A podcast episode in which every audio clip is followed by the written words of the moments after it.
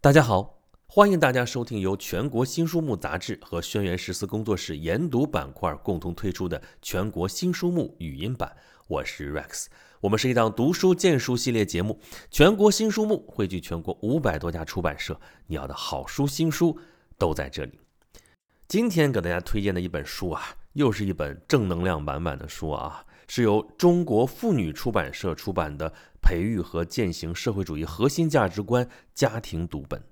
社会主义核心价值观跟家庭联系在一起。那么讲的就是家庭教育的问题，而这本书里边讲的不是那些大道理啊，讲的都是一个一个的故事，而且都是名人的故事啊。比如说有钱学森，有司马迁，有岳飞、孔子、曾子、李清照、鲁班、范纯仁、陶铸等等二十四位古圣先贤以及当代楷模他们的教育成长故事。他们的故事被赋予了全新的时代特色，给予了全新的时代解读。书里边的每篇文章都有丰富的图表，对如何更好地开展新时代家庭教育工作具有积极有效的指导作用。这本书的编著者是夏征，他是湖北省家庭教育研究会的秘书长，是武汉好心家长学校的校长，还是联合国儿童基金会、全国妇联家庭和儿童工作部零到三岁儿童早期发展社区与家庭支持项目的省级专家。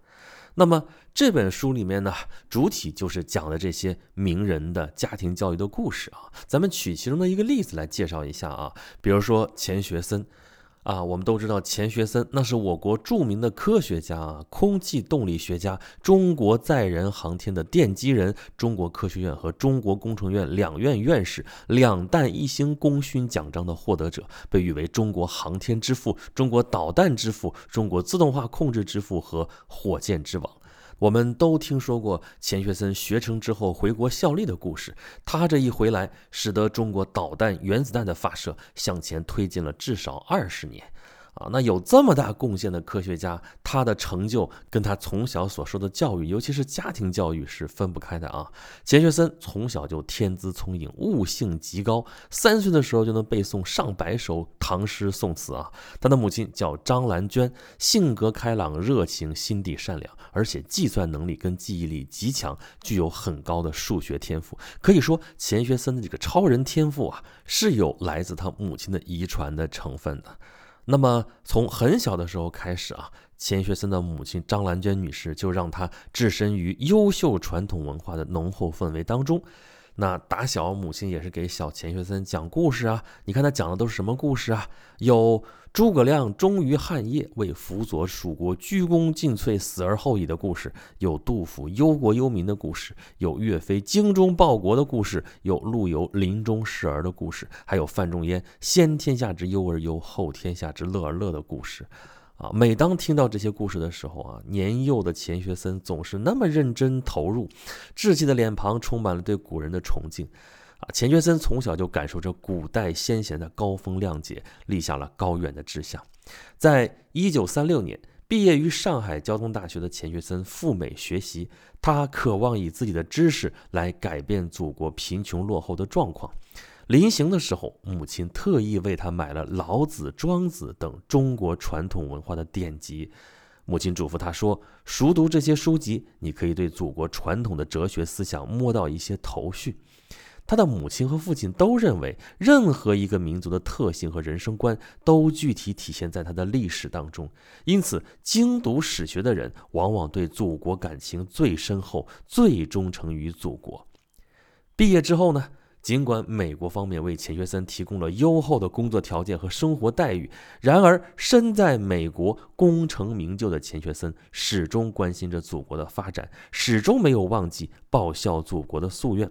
每次母亲在给钱学森写信的时候啊，都提醒他早日回国。那钱学森呢，也始终把母亲的教诲牢记心头。但是由于美国政府的阻挠，钱学森的归国之路是异常艰难。一直到了一九五五年，钱学森几经辗转，才终于回到了祖国，从此投身于两弹一星的研究，为祖国的航天事业立下了不朽的功勋。那前面咱们说的是钱学森本人他所受到的教育啊，那现在钱学森功成名就，最重要的是他建立了自己的家庭，有了自己的后代。那他又是怎么对自己的孩子进行教育的呢？天天上政治课吗？那不会的。钱学森夫妇从来不会干这样的事情啊，也不会对孩子的行为指手画脚。他们是用自己做人做事的方式，自然而然地影响孩子。啊，他的儿子钱永刚二十多岁的时候，曾经问过母亲蒋英说：“你和爸爸为什么从来不管我们兄妹呢？”蒋英很温和地说：“你不是很聪明吗？你不是会看吗？”钱永刚一直记着这句话，也时时看着父母如何去做，以此来对照自己的日常行为，完善自己。这就是教育了。而且这是最好的教育。钱学森夫妇不教孩子怎么做，而是给孩子做示范，要孩子看到父母的为人处事之道，让孩子有样学样，耳濡目染，在不教当中就实现了最好的家教。那这是钱学森的例子啊，在这本书当中还有很多名人的例子，我们就不在这儿一一举例了。有机会的话，大家可以自己去看一看这本书，中国妇女出版社出版的《培养和践行社会主义核心价值观家庭读本》，是由夏征编著的。好吧，感谢大家收听由全国新书目杂志和轩辕十四工作室研读板块共同推出的全国新书目语音版。我是 Rex，我们是一档读书荐书系列节目。全国新书目汇聚全国五百多家出版社，你要的好书新书都在这里。如果大家想要获取更多好书、新书的资讯，以及对本节目有什么好的建议和想法，欢迎大家关注微信公众号“全国新书目”，留下您宝贵的反馈。好，这期节目就是这样，咱们下期再见。